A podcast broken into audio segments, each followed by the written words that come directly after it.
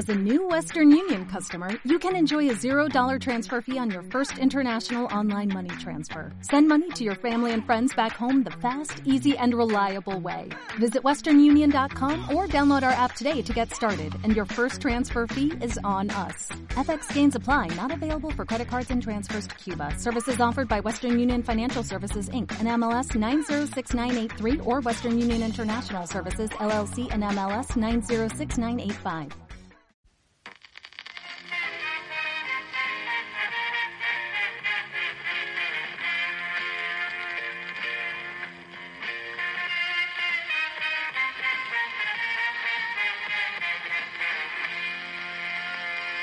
Un nuevo segundo especial de esta serie de podcast que estamos grabando en época de Halloween y de Día de Muertos también, obviamente de cine de terror.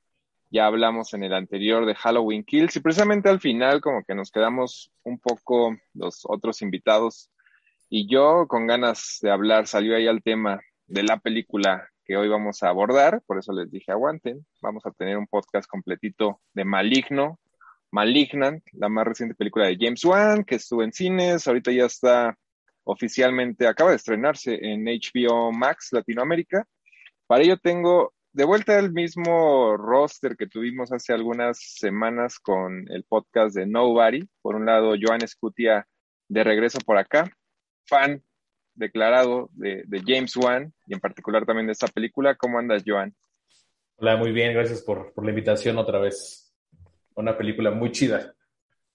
Y acá la, ahora sí va a estar, ese día ya al final salieron ahí unas cuestiones interesantes con Digues, por ejemplo, y creo que ahora también se va a poner interesante porque el otro lado del ring está otra vez Rubén Pintos.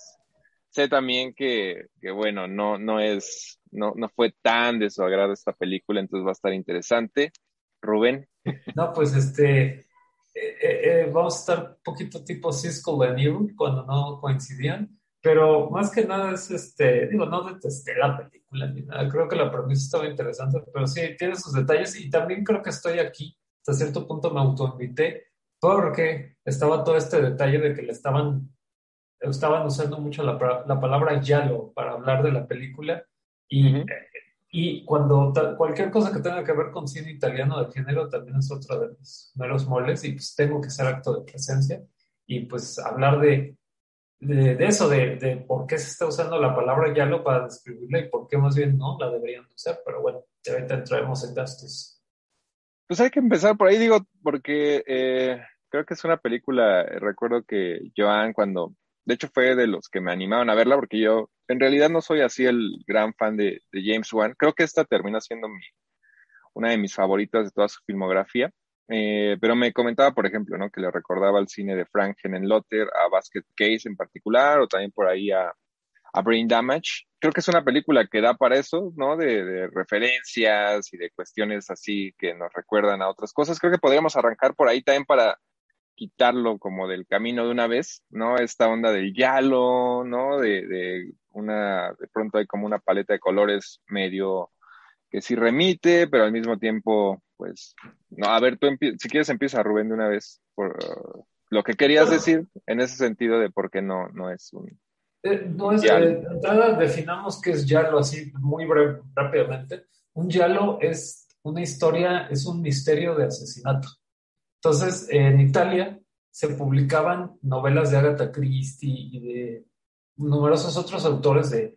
Eh, eran novelas negras, pero el protagonista no necesariamente tenía que ser un policía o un detective, podía ser una persona común y corriente, pero el meollo de esas historias generalmente es que había un misterio de un asesinato que resolver y se publicaban en pastas amarillas y la palabra amarillo en italiano es giallo. Ahora, eh, cuando empezó el giallo cinematográfico, eh, bueno, se, se, le atribuye mucho a Argento, aunque previo a él, Humberto Lenzi, ahí en a finales de los 70 hizo unos protoyalos como... Y eh, Baba, pues, ¿no? Mario Baba también. Y Baba, Baba por supuesto, Baba hizo este eh, Seidone per el asesino, que es este Blood and Black Lace, o Seis mujeres para el asesino, por ahí lo encuentran en Amazon Prime. Y eh, Humberto Lenzi, Lenzi hizo Cosi Dolce, Cosi Perverse, o con Jean-Louis Trontinan y Carol Baker, y por ahí hizo un par más como de protoyalos. Y básicamente estas son historias pues donde hay un o hay un asesino matando eh, generalmente mujeres muy, muy bonitas eh, de formas muy maliciosas, sanguinolentas, o hay alguien murió o hubo un asesinato misterioso o una muerte misteriosa y eh, hay que el protagonista o la protagonista lo tiene que resolver. Ya cuando llega Argento en el 70 con El pájaro de las plumas de cristal, ahí es cuando ya empieza a tomar los elementos que ya, pues, con los que se le conoció después. Eh, repito, Baba sí puso como la primera piedra con seis mujeres para un asesino. Ya después Argento introduce elementos como lo de los animales, que a estas películas les encanta hacer como analogías de animales, y donde hay alguna pieza u obra de arte que tiene que ver con el asesinato y eh, pues el estilo, ¿no? La música estridente, eh, las composiciones, toda la dirección de arte de estas películas, la fotografía. El POV, el asesinato, el, perdón, el asesino, el punto, de, punto vista. de vista del asesino generalmente usando guantes negros, que eso fue algo de idea de, de Argento, vaya y era el Argento siempre el que se ponía los guantes, por cierto, el que hacía esas escenas. Eh, y entonces todo, ya ahí es donde empezó a adquirir esos eh, matices o esos, eh, toda esa mitología, vaya, se fue construyendo, ¿no? De que es como este, un asesino, pero pues son, todos los asesinatos están filmados hasta cierto punto de una manera muy operática o muy surreal a veces. Entonces, este, se presta mucho a la abstracción. Pero también hay hielos que son como muy secos y muy grises, incluso en cuanto a, la presentación, ¿no? Se pueden ver muy eh, como cualquier otra película de misterio y, asesinato, simple y sencillamente, pues es cómo se va desarrollando. Pero otra vez, para tratar de resumirlo, es un hielo es una historia de asesinato que hay que resolver y descubrir un asesino al final.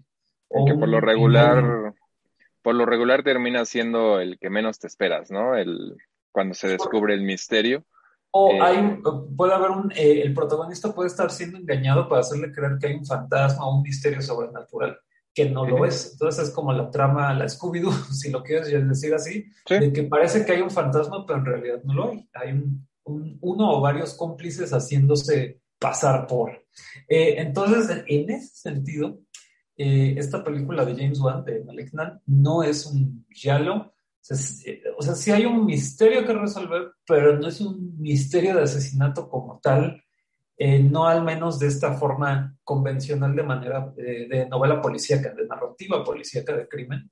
Entonces, y, visualmente, pues la película tampoco, al menos eh, que estés pensando otra vez en Argento, Lucio Fulci y todas estas películas que hicieron, tampoco va por ahí. Entonces, pues es un slasher, realmente. O sea, la película es un slasher, que tiene ahí un, giro de tuerca que es, eh, tiene un elemento de fantasía que a mí, eh, estaban hablando del, director de Basket Case, pero a mí me hizo pensar en una película que se llama Evil Dead Trap, que es una película japonesa que no tiene nada que ver con Evil Dead de Sam Raimi, es ahora sí que el nuevo título. Que la acaban de la acaban de remasterizar, ¿no? Los de Unert Films acaba de salir hace algunos meses un Blu-ray nuevo de esta de que mencionas japonesa.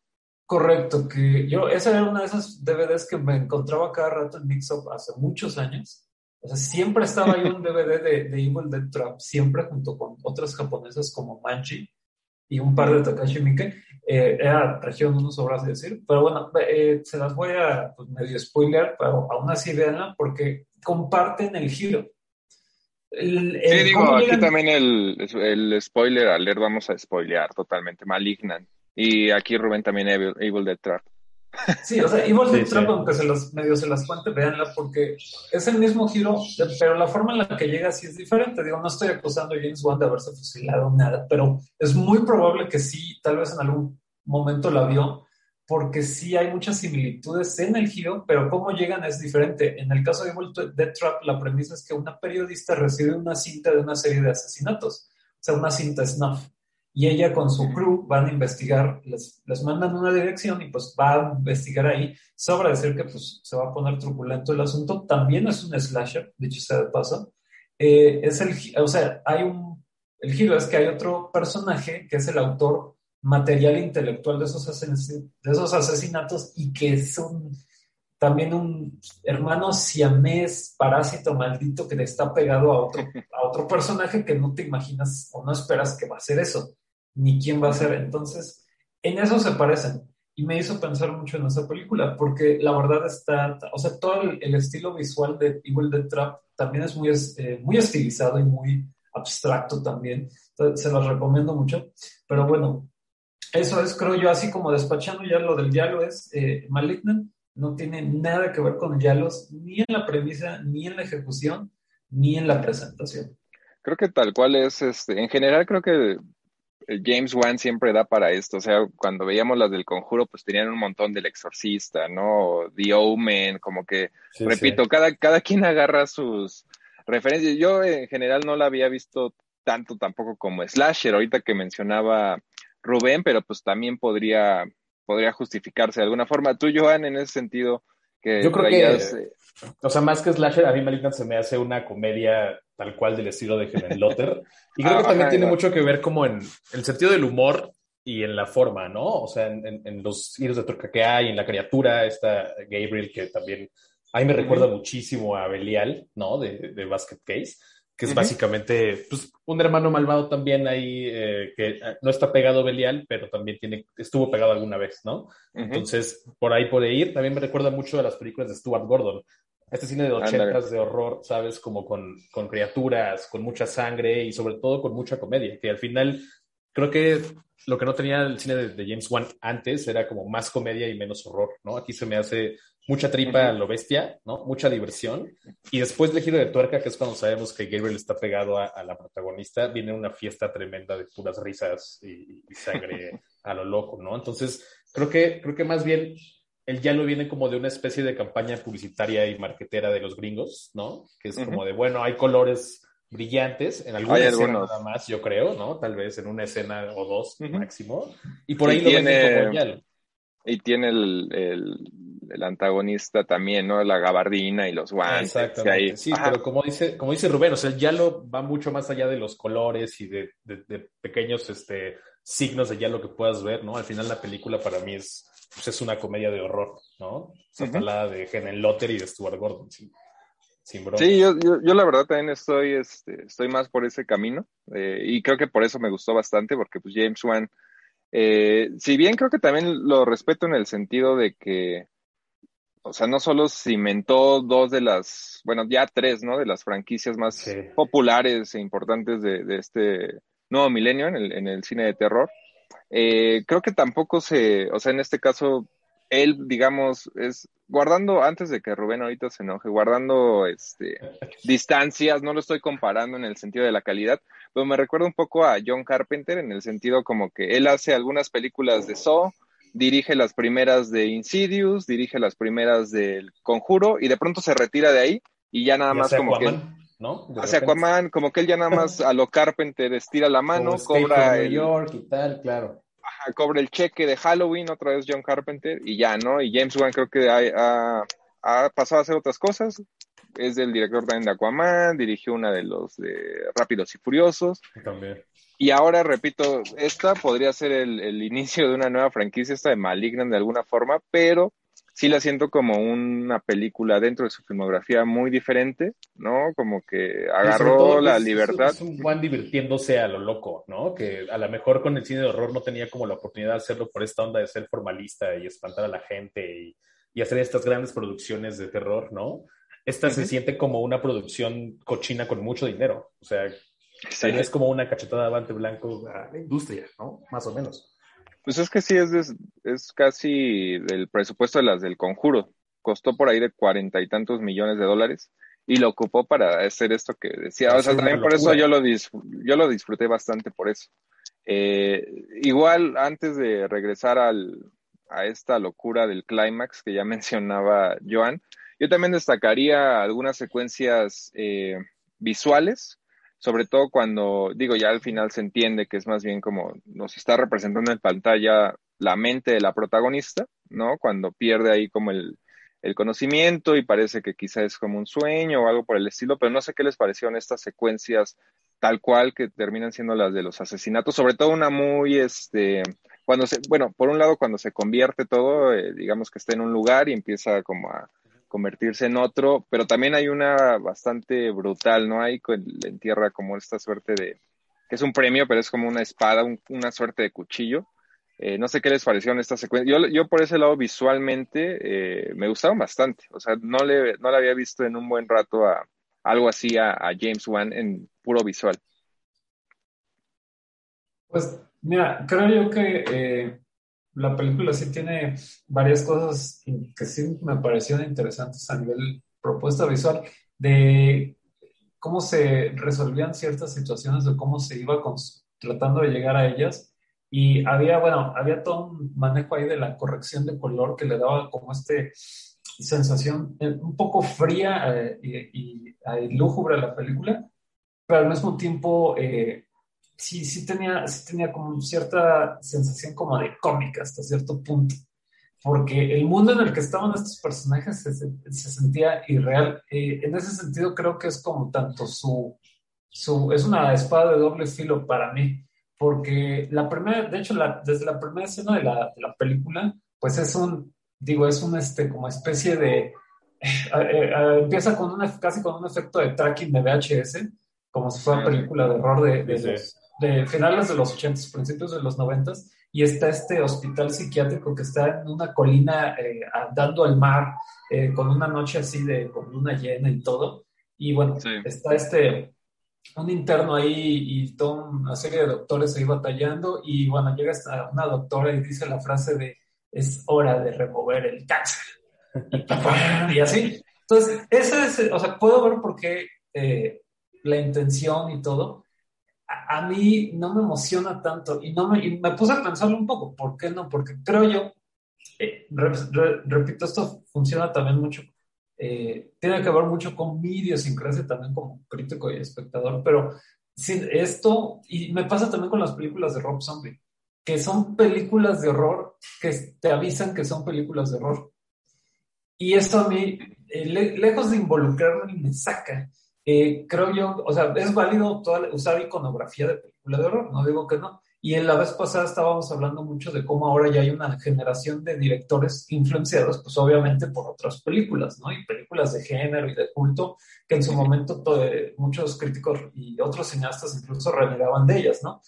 Pero es, eh, en ese sentido, pues se vuelve como un pastiche, porque sí, el mundo en el que están estos personajes, pues no es, no, no se sentía real en ningún momento, se sentía como un mundo de película de terror lejos de sentirse como un mundo donde viven seres humanos. Eh, desde esa escena inicial. Y bueno, luego vienen otras que aunque sí también, algunas también me, me parecieron entretenidas o divertidas, también el tono fársico de la película, lejos de...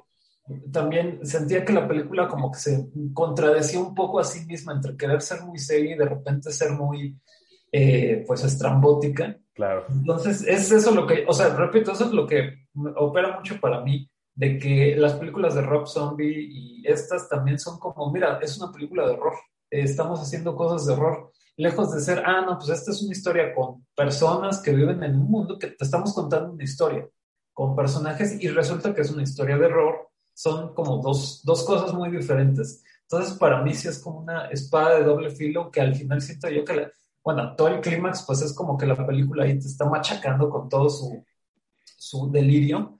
Y, ya para esa, esa, altura también como que ya estaba yo muy, muy fuera de, porque pues ya era como, bueno, eh, van más spoilers, pero pues el, el, personaje ahí de la gemelo malvado, pues agarrando a todos como si fueran muñecos de trapo. Y dicho sea de paso, el villano parece un muñeco de trapo, también parece como un moped.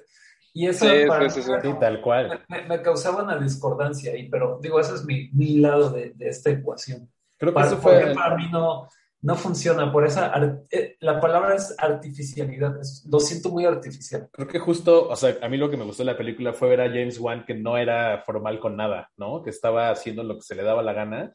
Y a lo mejor es como un respiro de aire fresco a su, a su carrera, ¿no? Después de venir haciendo películas grandes, millonarias y las, las sagas que decía Eric hace rato, ¿no? Verlo haciendo cosas delirantes, sin sentido, porque en realidad la película no tiene ningún sentido. Y como decía Rubén, sí, claro, o sea, no es un mundo que pueda existir en la vida real, ¿no? Pero creo que para mí eso fue lo más emocionante de la película. Y al final, o sea, cuando llega la escena esta, otra vez spoiler, cuando está en la cárcel la chica y sale Gabriel y hay una masacre ahí en la cárcel, se me hace también algo que hay que apuntar, que es que James Wan también es un gran director de acción, ¿no? Y, le gusta el cine de acción y, a lo mejor tiene como bases para filmarlo después. También eso se me hizo emocionante y creo que esta irregularidad o esta, este delirio fue lo que más me, me, sorprendió a mí en la película y lo que más me gustó. Sobre todo que no se toma en serio ella misma, ¿no? Que eso para mí es, es buenísimo. Sí, hay varios diálogos, ¿no? Cuando le dice así de, que le describe el, el look de este gemelo ahí parásito y le dice, no, pues ¿qué me estás describiendo? ¿Al de los Goonies? O, o sea, sí, nunca. temas, de, temas de continuidad. Por ejemplo, cuando la hermana va al hospital psiquiátrico a buscar el, el papel, ¿no? Después de que toda acción de los personajes siempre tiene una consecuencia eh, lamentable. Luego, luego, la chica va y entra y sale en 10 minutos, 5 minutos, ¿sabes? Y no le pasa nada.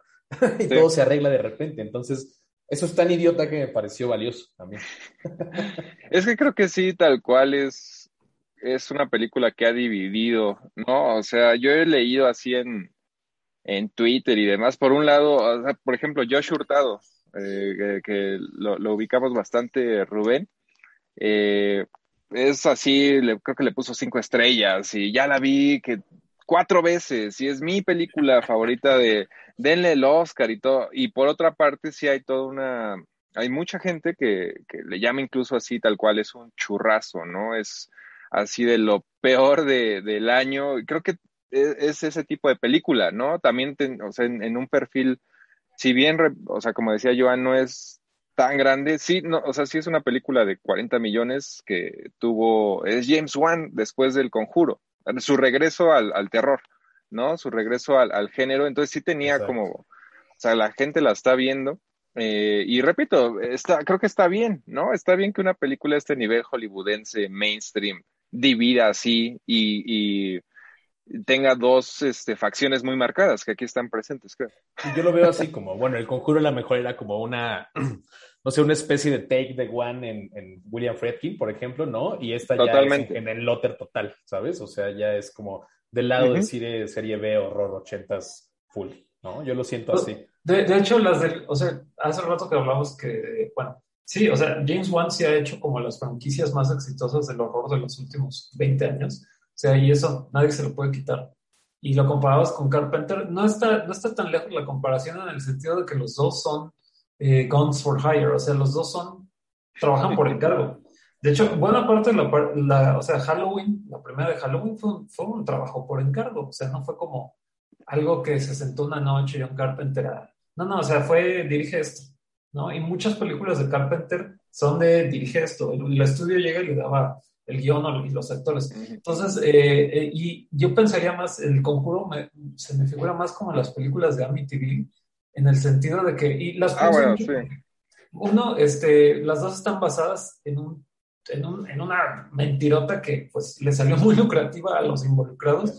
Los que eran dueños de la casa de Amityville se inventaron la historia de fantasmas e hicieron famosa la casa. Y los Warrens, pues también eran unos, digo, o sea, dejando a un lado que sean no entretenidos, pues eran unos charlatanes también.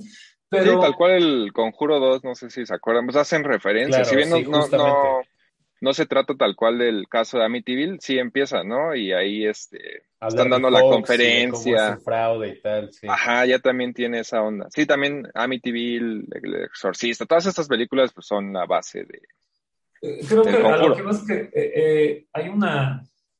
Sí, sí hay una, hay una noción de que, pues, el. Y tampoco quiero que se me malinterprete de que. O sea, no se trata de que el, el buen horror tenga que ser 100% serio y solemne. Claro que se puede jugar sea, digo, una, una película que a mí me gusta mucho es La, la felicidad de los katakuris de Takashi Miike. Pero ah. la diferencia, creo yo, va en lo siguiente, que La felicidad de los katakuris, por, para quien no las haya visto, es una comedia musical de horror.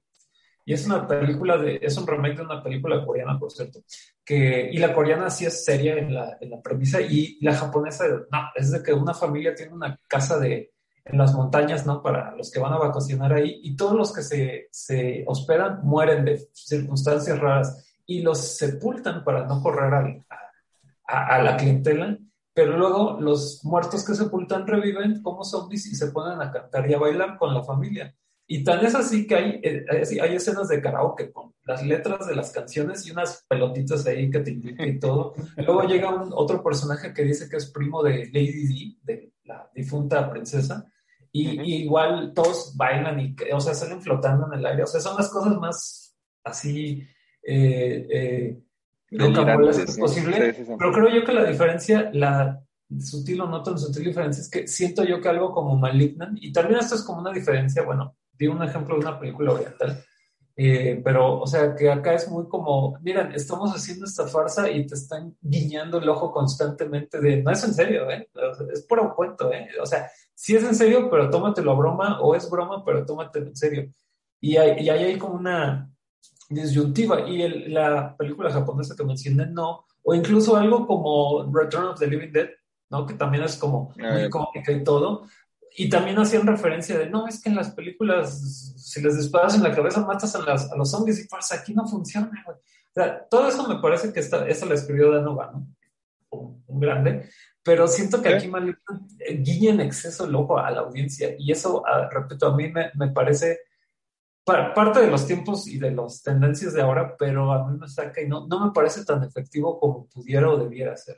Son los tiempos eh, eh, los que a lo mejor hacen ver a Malignant de una, una, película así, como decía Eric, ¿no? Un churrazo, pero siento que hay que haber visto de la duda en unos años, tal vez, cuando dejemos tomarnos tan en serio este tipo de películas. Siento que va a ser una pequeña reliquia de, de, esta década, ¿no? A mí se me hace que Juan tiene, tiene esta cosa como de hacer muy bien lo que quiere hacer, incluso si son bobadas, ¿no? Porque todo está filmado aparte de una manera increíble. O sea, se me hace a mí que no nada más la dana, sino también la manera en que en que Juan mueve la cámara, ¿no? Eh, los plot twists que son como súper idiotas, todo tiene al final pues un sustento en su locura, en su, en su formalismo, en su, en su trabajo como director, ¿no? Siento tiene que una secuencia, digo, cuando la película al principio que parece que es entre, bueno, no se sabe realmente para dónde va, pero hay una secuencia donde están pasando cosas raras, ¿no? Dentro de una casa que también es un, eh, es este tropo que Juan le ha, le ha gustado a lo largo de toda su es casi un arquitecto del horror también. Ajá. Pero hay una secuencia donde, no sé si recuerdan, que pone la cámara tal cual arriba de la casa, como si fuera este, una toma, entre comillas, aérea. O sea, sí tiene de esos detalles, como que te notas que ya es un director con un montón de oficio, ¿no? O sea, ya lleva sus años y ya le sabe. Eh, y digo, eh, o sea, creo que sí, es repito, estas películas que rompen con, o sea, al meter esta mezcla, no es nada fácil, creo, mezclar terror y comedia, y también creo que hay mucha gente sumamente purista, ¿no? Yo se lo compro a, algunos, eh, y lo que decía Rubén es cierto, o sea, no a cualquiera le sale eh, mezclar, ¿no? Y por eso, pues mucha gente en el momento en el que ya sale así, y lo que decía Joan de que, o creo que fue Rubén, la onda de que igual el este eh, gemelo parásito, pues sí se ve, es un efecto práctico por momentos, ¿no? Cuando se ve así súper, pues eso, entre comillas, mucha gente seguramente debe decir, se ve bien chafa para ser James Wan, ¿no? O sea, sí es, repito, Pero yo, es parte del encanto de la película. Ajá, no, o sea, sí. Yo, yo, yo trato de entender, ¿no? Esta, estoy tratando de entender más bien la respuesta tan polarizante, pero creo que es a mí también yo, yo, le, yo le agarré mucho gusto cuando se convierte precisamente en eso. O sea, esa secuencia que hace rato referenciaba Joan de la cárcel, yo la disfruté un montón. Aparte que ahí curiosamente sale Soy, Soy Bell, que la hablamos, este, salió ahí en el podcast de Nobody. Igual ya cabezas este, aplastada, repito, toda esta onda más Sí, un terror muchísimo más divertido, visceral, que viene también en esta época donde el terror está, si bien está este entre comillas. En esta época del este, elevated horror, una película como Malignant se me hace a mí valiosísima, la verdad. Ah, no, sí, claro. En ese sentido yo también puedo decir que prefiero Malignant a mil veces sobre cualquiera de los dramas indies de horror que no son de horror, que, que son de flojera absoluta. Sí, no, claro, o sea, de volver a ver Malignant a volver a ver las cuatro o cinco horas que dura Midsommar, sí. No, sí, totalmente. En eso sí coincidimos al eh, o sea, One es como, ¿sabes qué? One es como el, un Zack Snyder, pero sin ser pretencioso. O sea, ¿por qué? Porque es muy capaz en todas las cuestiones técnicas, como sí, la toma al principio de como de ojo de águila, de por, la, el personaje por la, por la casa, es muy buena técnicamente y sí, o sea, y es como, o sea, Snyder y, One pueden hacer cosas técnicas muy vistosas y llamativas, pero One no es pretencioso como Snyder. Entonces, claro, Juan es pura pasión. Ajá, y Juan sí, o sea, sí te compro que, que se quiere divertir con el material. Lo que no compro tanto en el caso de Malignant es tanta la apuesta de que, ah, es que es comedia. Siento yo que la mayor parte de la película sí va en serio y muy en serio. Simplemente los detalles que nos pueden parecer chuscos o, o fársicos, repito, son como la idea que tal vez de repente llegó. O sea, sí siento que también aquí Juan ya tiene mucha libertad creativa de, ah, pues voy a aventar esto ¿no? Y que en el sistema de estudios de Hollywood sabemos que luego no ocurre muy seguido. O sea, como ya demostró que puede hacer horror convencional que vende, ¿no? En Conjuro y Zoe, bla, bla, y Rápido y Furioso y Aquaman, pues ya ahorita pues puede hacer estas cosas, pero sí, yo, yo no siento tampoco que la película sea tan comedia como otra vez, digamos, un Return of the Living Dead, que ahí sí es muy enfatizada la, la parte cómica de la película con los zombies, y aquí es como, ah, es que esta es nuestra idea, de algo truculento y perverso y malvado y uy, qué miedo. Pero pues para mí, repito, el, el, el, monstruo o el asesino, como lo quieran llamar, es un... Pues, sentí que le faltaban los hibitos como la rana René, así, porque... a mí, a mí se me, o sea, como esa... siento también lo que decía Rubén, de que mucha parte de la película es como muy en serio. A lo mejor así funcionan, no sé, los chistes de Mark Birbiglia, ¿no? Que es este comediante gringo que le gusta hacer rutinas larguísimas y el punchline llega casi al final o a la mitad de toda su anécdota, pero tu anécdota es como en real y es a veces triste, a veces es como muy nerviosa y tal, pero al final cuando llega el punchline, o sea, es grandísimo, ¿no? Y siento que también es un gran valor como de, de la película, que al final cuando llega toda esta locura, eh, tú estás como en otro mood, ¿no? Y te lo cambia por completo después.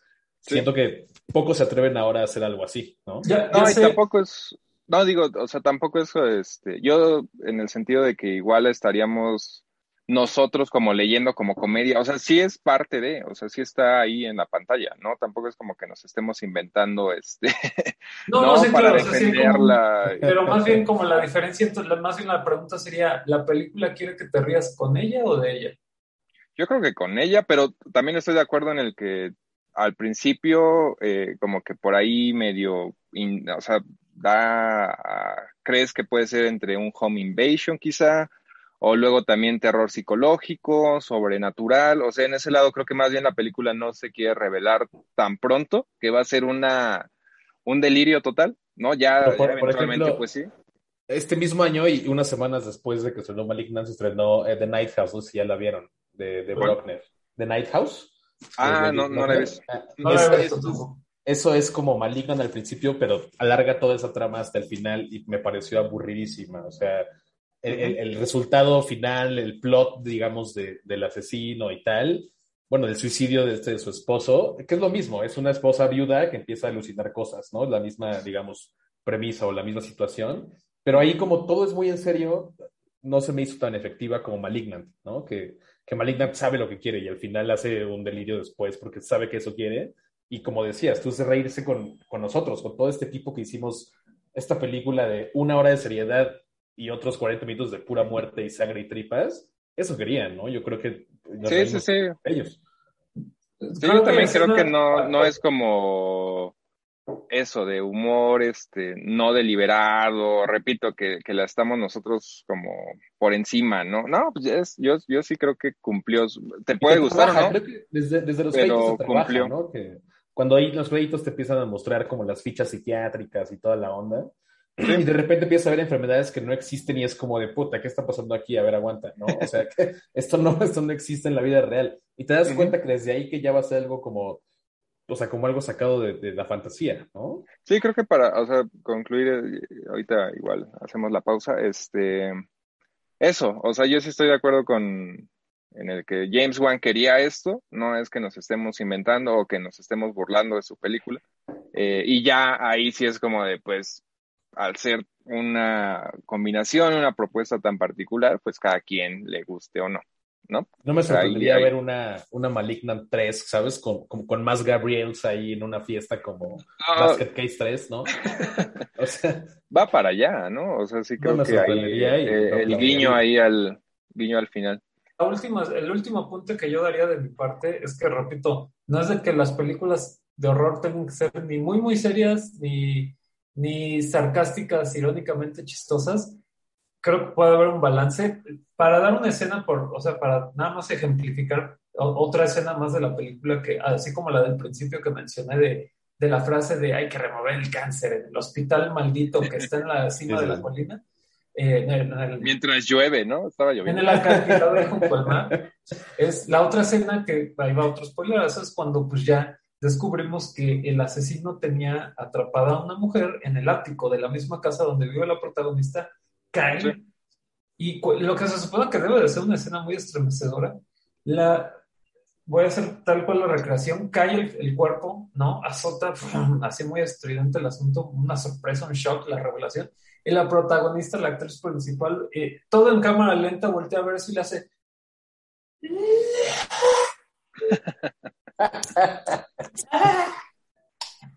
casi como mi pobre O sea, eso cuando lo vi dije, ay. O sea, Nunca te castearía para un slasher, Rubén. O sea, me, río, me, Gran actor. O sea, me, pareció muy, pues, ni me pareció gracioso ni, ingenioso. Entonces, ya ahí es donde digo, a ver, pero entonces, por fin, pues, ¿somos o no somos? Entonces, esos detalles eran los que a mí me, cada vez que me involucraba más en la película, pasaban esas cosas y me volvía a sacar. Entonces, pero bueno, el cine de horror, creo que casi todo el cine, pero sobre todo el de horror sí opera mucho en, en expectativas, mucho en qué traes tú a la experiencia y qué estás esperando Así que a mí, este, digo, no esperaba nada en particular. Había oído lo del Yalo y dije, bueno, vamos a ver. Y, Tú ibas sobre eso. O sea, en cuanto. Sí, siendo un experto de Yalo. La, policía, es la policía Yala.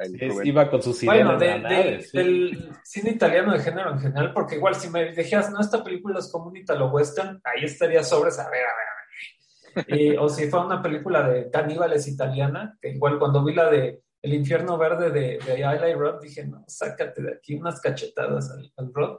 Esa fue una gran decepción. saludos, al, saludos al Rafa, nos fuimos un, una noche lluviosa en, ah, en, el Festival de Morelia hasta las Américas, que es como la segunda sede, bastante, bueno, entre comillas, medio retirado y nada más éramos prácticamente nosotros dos en la sala, todo el festival en el centro y nosotros viendo Green. Uy, y Rafa que también es una persona de duros huesos de roer, ¿no? No, y salimos así de, ah, ok, viva el terror y todo, pero esa sí fue decepción. Pero bueno. Es malísima. No, pero o sea, eh, a, mi parecer, o sea, es todo este asunto de cuando quieres hacer como pastiches de cosas que ya otros hicieron y, y hacer como todo un entre homenaje, chiste y parodia y, todo al mismo tiempo, pues sí se te va a quemar algo y, o, o, varias cosas. Entonces, y sí, no a todos les va a salir. Creo que Juan, otra vez, es muy capaz en lo técnico, pero creo tal vez no, el guion aquí no es el, punto fuerte. Que, no es de, no es de él, de hecho es este, ahorita les digo el nombre, es una chica, se llama, que no es como muy conocida, pero se llama Aquila Cooper, es la guionista. Nada más Juan tiene el crédito de historia. Eh, creo que, digo, hay por ahí algunos temas este, rápido de la onda de, las memorias eh, reprimidas, que yo la ligo ahí con lo de Insidious. O sea, sí tiene ahí algunos detallitos, ¿no? De, que se puede conectar con otras películas de Juan. Pero bueno, sí, no, no es su, no es su historia. Eh, pero ese sería mi, último Sí, justo lo que decía Rubén, yo me quedo con eso, con, con Malignant. Es una película de un director demasiado capaz que aquí prueba que incluso siendo, o sea, siendo por encargo es muy bueno, pero haciendo algo que él quiere hacer, a mí se me hace mucho mejor. Creo que eh, ya a la distancia, a unos meses, puede decir que es mi película favorita de James Wan. O sea, yo también. De, todas. Creo que aquí lo vemos eh, con mucha pasión. O sea, siento que es como ver a no sé, a Stuart Gordon en Reanimator, ¿sabes? O sea, como haciendo cosas que son en el papel formales, pero ya en ejecución son una locura. Y eso a mí es una de las cosas que más me gustan del cine de horror. Yo también creo que la pondría. Ya la vi dos veces, ahorita la, la volví a ver en HBO Max y también creo que es mi favorita de, James Wan. A ver qué depara, porque repito, sí tiene como potencial para... sobre todo lo importante de la película creo que es esto, como de que da de qué hablar a los fans del género, ¿no? Después de el A24 y Blumhouse y todas estas películas de Elevated Horror que en donde pues, se habla pura paja, ¿no? Llega una película en la que podemos hablar cosas mucho más valiosas para el género, ¿no? Que, que ya lo slasher. Complejos y exactamente, o sea, sí, no, sí, una especie de revival del género chido. Aquí sí estamos hablando de algo concreto, esto es horror, tal cual. O sea, no está como que caminando así de puntitos. Sí, no, no, hay... no es horror, ¿eh? Y nada, sácate de sí, o sea, ¿haces horror o no haces horror? Y no, hay metáforas, ¿no? Exacto, no, se abre no interpretación. no es profundo, no hay metáforas, no hay simbolismos. No, aquí es horror puro, es, es padrísimo. Yo sí quisiera mi, mi, mi, figura de acción de la villana. Yo quisiera una película con varios Gabriels en una fiesta, ¿no? Eso sí, eso sí. Sí, era lo que iba a decir hace rato, que seguramente tiene potencial para... Digo, James Wan ahorita tiene ya lo que sigue para él es Aquaman 2. estaba checando ahorita la, la, guionista, pues va a ser la Monja 2. Bueno, va a escribir la Monja 2. Eh, pero yo creo, en unos años viene el eh, Maligna parte 2. me gustó tanto, ¿eh? Nah, sí es como de las bien olvidables. No, no, no, no. Y, y, digo, para aprovechando también que están por acá, y, y repito, son estas fechas de, de, mucho cine de terror, pues, ¿cuáles han sido sus favoritos? Sé que todavía hay algunos estrenos, en particular, bueno, las Nine Soho, eh, pero ¿cuáles han sido sus favoritas de terror de este año? Eh, o en general, ¿qué le recomendarían de, de terror reciente a, a quienes nos estén escuchando? Vas, Rubén la verdad sí ha sido, eh, híjole, pues estaba, hasta estaba revisando mi letterboxd porque... Justo estoy igual. Estoy... o sea, estoy... pero ¿sabes qué? estoy en mi letterboxd. O sea, mi letterboxd es, ¿qué vi de terror este año? Pues resulta que este año vi películas de la Hammer de los 60 y vi este, eh, cosas de, pues, de hace décadas, o sea, y, vi eh, o sea, de este, de este año, la verdad, ni siquiera puedo ubicar otras películas. De a ver, este pues échate. De las viejitas, sí, Ajá, ¿qué has visto? ¿Qué has descubierto? Yo hablo de las nuevas mías y tú te echas viejitas. Pues yo lo, así, una que, que, me, que vi que me llamó mucho la atención y me gustó, es una película japonesa que se llama The Ghost Cat and the Mysterious Shamisen, o El Gato Fantasma y el Shamisen Misterioso, pero esta película es de 1938. Y es, o sea, es notable porque, bueno, películas de japonesas de, la, de horror antes de la Segunda Guerra Mundial, pues va a ser muy raro que encuentren porque, pues, eh, por los bombardeos que hubo en Tokio de los aliados, pues muchas películas se perdieron. Esta película aún está, y voy a decirlo tal cual, pues ahí anda en, en YouTube. Digo, es una película de hace ya unos casi 80 años, entonces... Sí, esa, esa no daña a nadie si te la... no hay copyright ahí. Ajá, y sí, es, ya. O sea, y es parte de todas estas historias de, igual, de mujeres que fueron asesinadas en vida y ya cobran venganza del más allá como espíritus, pero aparte aquí como un espíritu gatuno, que hay todo un subgénero de películas de horror japonesas donde hay fantasmas gatunos o donde los gatos tienen que ver con, con estos espectros. Digo, otra muy conocida. House, House, House.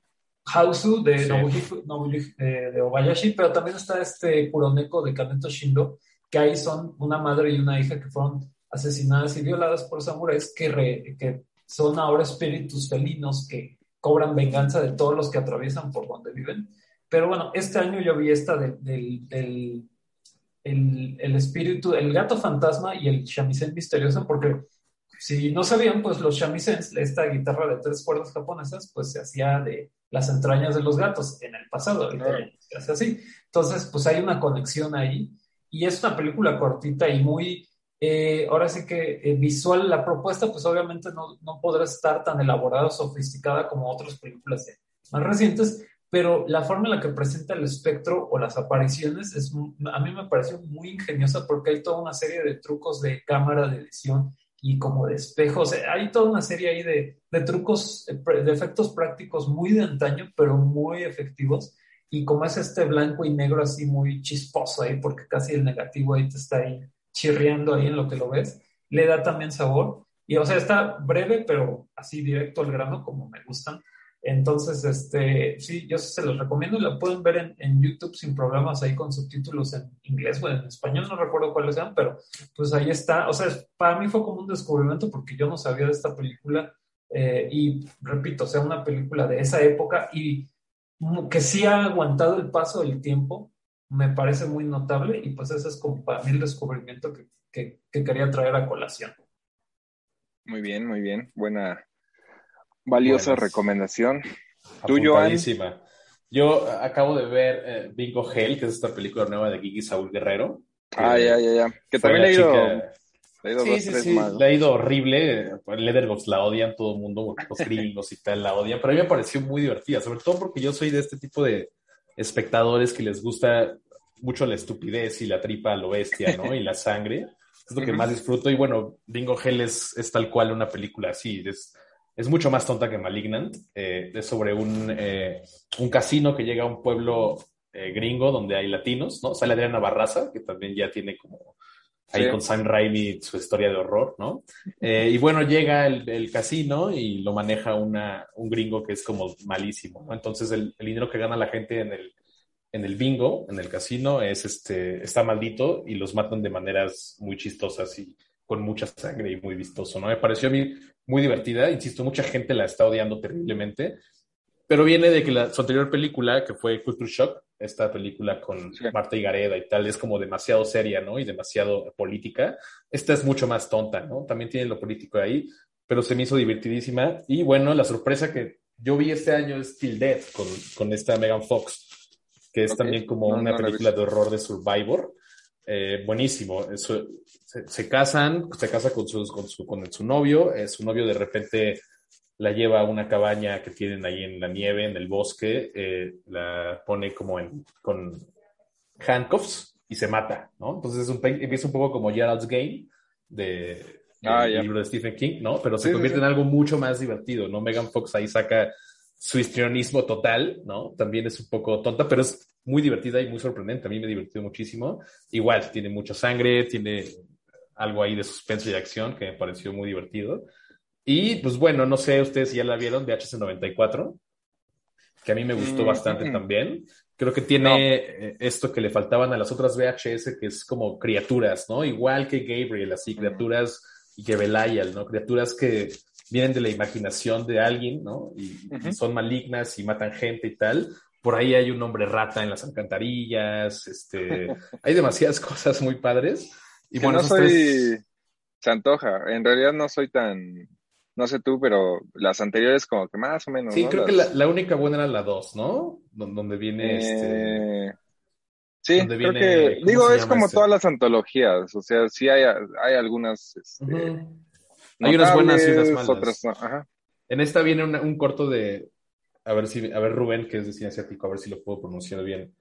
Timot Yajanto, el que tiene varias sí, películas sí, sí, Exacto, viene un corto de él igual, como de, como muy, muy Cronenberg maquinal, ¿no? Donde el, el próximo sale raro y, y, empieza una locura entre policías y experimentos eh, biomecánicos y tal. Demasiado divertido. A mí esa película creo que es hasta ahora, después de la 2, la mejor de VHS. Y son como las tres de este año que yo he visto que la verdad a mí sí me, han gustado bastante. Eh, Timot igual va a ser el, digo, un director de Indonesia, va a ser el remake de Tren a Busan. De hecho, va a dirigir él. Entonces, ajá, si bien como que recibieron de manera negativa toda esa onda del remake, al menos tiene un director ahí interesante. Sí, bueno, y si no, ahí, está The Night Comes for Us, ¿no? En Netflix, que, es una chulada de película. Creo que acá tampoco es fan, pero yo sí. yo, no, yo también, ya sí, sí. The Night Comes for Us. Sí, ah, pues donde le clava a la niña ahí unos cuchillazos en la cara. No, sí que es donde sí, me acuerdo, sí, sí, sí la, digo, sí la topo. Este, pues es, es, supongo que eh, mi... Ya nada te gusta, Rubén. No, no, no, ni que fuera Graham. No, de repente se pone muy exquisito, Rubén. O, bueno, digo, e, es como, eh, mi conflicto sobre todo con el cine de horror es como, me gusta mucho el horror, pero como es un género que produce y produce tanto, la demanda es altísima, o sea, sí, no tengo cifras aquí a la mano, pero puedo asegurar que es el género al año que del que más se hace cine, porque en teoría es fácil, en teoría es fácil hacerlo y no cuesta tanto. Hacer una película de acción requieres dobles y efectos y un carro que explote y ya. Eh, hacer una película, incluso las comedias románticas, les gusta irse a filmarlas a lugares así medio. Sí, que haya landscapes preciosos atrás. Pero la película de horror la puedes hacer en tu departamento con dos amigos, ¿no? Y, pues pregúntale a Blumhouse.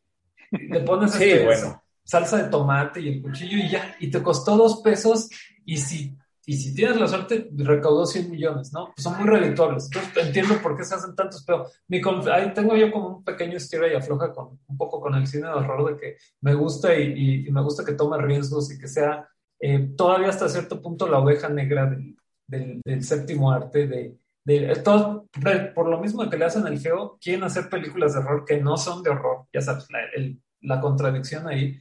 Pero sí, o sea, me gusta el horror, simplemente a veces sí me exaspera un poco que de repente, bueno, por parte del mismo proceso de reciclado, pues empiezan a caer las mismas este, ideas, pero ya tan, tan depuradas. Halloween Kills. Tan macheteadas, tan, tan macheteadas por tanta gente que ya lo que te cae es como sobras, así que medio mundo ya masticó y escupió y todo así de, ah, sácate.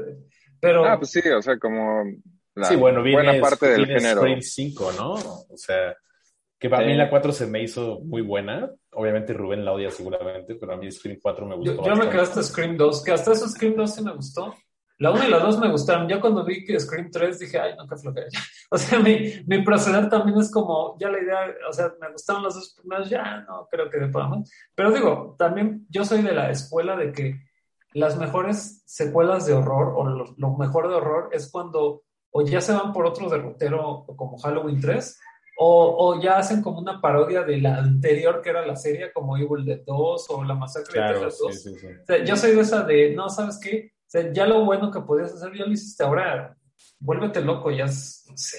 Ahora haz que, pon, haz un musical con, con Michael. Sí, cambia el juego por completo, sí. O sea, yo, yo, o sea, es, esa es mi, mi petición para el señor Carpenter, Blumhouse, ya sé, nadie me escucha. Pero hagan un musical la próxima de Halloween, ya, ya para, entonces, ese es O ya un Michael Myers gay, ya, ya estamos ahí. Sí, también, ¿no? O sea, ya, ¿por qué no? O sea, pero si ya eh, es homofóbico ahora. Ya estamos ahí, sí, sí, sí. Sí, entonces, pero bueno, ese es mi, mi, mi, mi dilema y conflicto. Pero yo siempre, o sea, me puedo quejar, pero voy a ver cine de horror y sí hay varias cosas que me gustan. Otra vez no sé. Sí, creo que la, bueno, la que yo veo cada año es Halloween 3. Es así, cada ah, año me la he hecho así de ley. Es como también ver en Navidad Black Christmas, la original. Sí, sí, sí, sí, sí, sí, sí, totalmente. Es una joya total. O sea, ya llevan dos remakes y cada nuevo remake es peor. y, el, último remake, super woke, por cierto. Uf. El de las chicas, ¿no? Bueno, es, que, es que vamos a acabar con el patriarcado y pues. el problema es cómo acabas con algo que no existe, pero bueno. con algo que, ¿Quieres que te cancelen, Rubén? Rubén, Rubén. ¿Qué? Oye, Rubén, compórtate. Sí, o sea, bueno, esa sería una buena idea para una película de horror. Están combatiendo a un producto de su imaginación, como el patriarcado, pero bueno. Yo ya vi algunas, este, en algún, en, cuando estuve ayudando a la programación del Fantastic Fest, sí me tocó, ya ni me acuerdo cómo se llamaba, eh, pero tal cual ya era como eh, una metáfora del Me Too, un monstruo, una criatura. No sé si hay. Sí, ya va. Sí, sí, ya. ya Probablemente se convertirá en un género después, claro, sí. sí, El subgénero favorito del Rubén. Eh, no, pero pues es el género favorito de los tuiteros blogueros, Dios mío. pues listo. Muchas gracias por andar por acá otra vez. No, gracias. En el infierno. Gracias por la invitación. Siempre es muy chido platicar con ustedes. Sí, y pues ahí están recomendaciones para Halloween. Eh, bastantes cosas que ver, ¿no? Ahora este fin. Creo que es la, la mejor época para ver cine, la verdad. Sí, siempre octubre, así.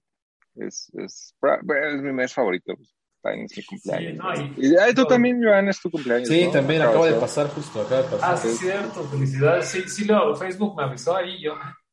De repente ah, no, sí, ya me acuerdo. y Rafa, y, o sea, sí hay varios de... Sí, y es, la época, es la época de Mórbido también, que es y viene Mórbido. el festival favorito, entonces sí. Sí, sí, sí, ya empieza. Es un gran mes para ver si. Ah, no, oigan, yo digo, en ese sentido, mi hija tiene más ganas de celebrar Halloween que Navidad, ¿eh? Así que yo estoy sí, haciendo sí, sí. mi trabajo, ¿eh? Sí, eres un gran padre, Rubén. Sí, sí, sí. Totalmente. Sí, no, hay un aspecto festivo del cine de horror que sí, que siempre me va a atraer. Y por mucho que reniegue de X o Y película, pues ahí voy a estar también. Y hay padres infantiles de cine de horror, ¿no? Hay, muy, hay unos muy padres también. Sí, claro, o sea, pues Monsters.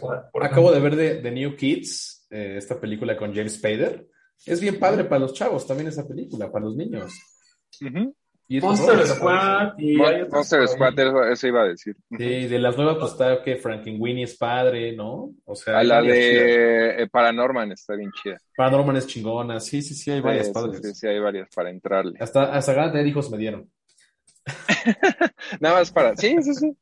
Para ponerle su maratón, órale. Sí, claro, pues, estás como, como por último de mi parte una vez en mi eh, que escribí un texto para cierta página en la que trabajaba, pero esas eran películas de Navidad, de Año Nuevo. O de, bueno, pero yo terminé recomendando varias de acción y de horror y me, y me dijeron, pero es una lista familiar. Y yo, pero si yo en familia me junto a ver cine de horror y de acción. O sea. No le saben, no le saben. O sea, sí, ni modo que me ponga a ver qué. O sea, voy a poner a ver. ¿Te vas a poner las películas de Netflix con Camila Cabello de Navidad? Pues no. Sí, o sea, no me voy a poner a ver el diario de Bridget Jones. O sea, ¿qué pasó? O sea, quiero que mi hija vea a Ripley y a, este, a Jamie Lee Curtis en la primera de Halloween, por favor. Exactamente. Pues, y no pasa nada, ¿no? Más allá de que se sigue, se sigue creyendo, ¿no? Este año salió ese texto de.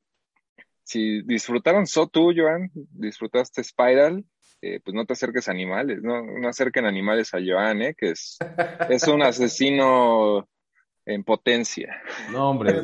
Siguen saliendo cosas así, parece tan de los años 80. De, es competencia. De fenómena con Dario Argento, donde el, mono mata al villano con un cuchillo, un chango. O sea, mm. pro animales, ¿sabes? 100%. Sí, no, bueno. Sí, sí, sí. Los animales atacan todo un subgénero también. Sí, o sea, eh, eh, es, ya, mira, eso ya, ya sabes, competencia de clickbait y de ragebait, a ver quién va a escribir la tarugada más, más taruga, pero bueno, en ese aspecto aquí en México todos deberían darse por vencidos. Ya, ya hay un señor que todas las mañanas sale a hablar muy temprano en la mañana, a decir unas barbaridades que... Ahora al Nintendo, ¿no? Fue el man. Sí, pero igual son sus mismos guionistas, ¿no? Los que escriben esas esos eh, think pieces, como les dicen en inglés, de eh, esta película que te gusta, ¿sabías que es racista? ¿Y esta otra película que ¿Sabías, ¿Sabías que está siendo intolerante con la comunidad? ¿Sabías que a Hitler le gustaba Halloween? ¿Sabías, ¿sabías que Michael Myers es homofóbico? Y, racista. Y racista además. Ya, es una barbaridad. Que, bueno, es, más o menos, no he visto esta película que me decías de, de Censor. ¿Va por ahí, Eric? Eh, no, no, de hecho a mí me sorprendió y me gustó bastante. otra onda, sí, sí, sí. Porque curiosamente, yo como era Sondance, este, ajá, pensé que iban a hacer más así, este, en contra del género, pero no, Sí, es más bien, se burla de, la censura. Y, la chica, esta, de hecho la acabo de entrevistar esta semana, se llama eh, Prano Bailey Bond, es súper fan, o sea, se nota leguas, ¿no? Las referencias que hace y todo, y sí pone como. Eh, me faltaron un poquito más de videonastis en la tele del, detective, ah. pero está, está bien. Está, está, está, chida. Está chida. Y, y sí, se burla así como, sí los pone como idiotas a quienes creían que este, baneando una serie de películas, iban a resolver todos. Iban a cambiar el país. Reino Unido, ajá. Sí, está bueno. No sé si te gusta, Rubén, porque también, este, es, curiosamente también trae mucha onda, creo que es a más, ¿no, Joan? Como más yalo. Este, sí. O sea, es como más explícita las referencias eh, onírica, igual, saturados colores, entonces supongo que la policía ya lo va a llegar con todo. La policía ya y, los a ver ahí. Pero el corazón de sensor es muy, muy padre. Si es de alguien no, sabe Sería una, también sería una ironía contradictoria que yo ande de sensor quejándome de los sensores. No, o sea, si quieren hacer ya los hagan. O sea, al final del día todo se vale, ¿no? O sea, simplemente. Chambén, o sea, sí, uno anda de purista a veces, no lo voy a negar, pero este pero sí, o sea, me llama la atención. Ahí luego la checaré en cuanto. Chécala ahí. Sí, por ahí anda ya ilegal. Igual los tendré de vuelta al final de año para ahora sí hacer nuestras listas, tal cual, eh, lo mejor del año. Que tanto que hablábamos de Paul, Paul Schrader, bueno, eh, The Car Counter es, es muy, es, sí está en mi top del año, ¿eh? me parece muy buena. Yo todavía no la veo, todavía no la veo. Tampoco la he visto. Eh, es muy buena. Listo, muchas gracias gracias. No, va a acabar el tiempo. Rubén, gracias. yo tengo que ir acá con mis ojos, que me está hablando. Yo tengo que ir a festejar mi cumpleaños. Ah, felicidades. Ahí luego felicidades. Ya echamos unas. Salud a la distancia. En Sherwin Williams somos tu compa, tu pana, tu socio, pero sobre todo somos tu aliado, con más de 6.000 representantes para atenderte en tu idioma y beneficios para contratistas que encontrarás en aliadopro.com. En Sherwin Williams somos el aliado del PRO.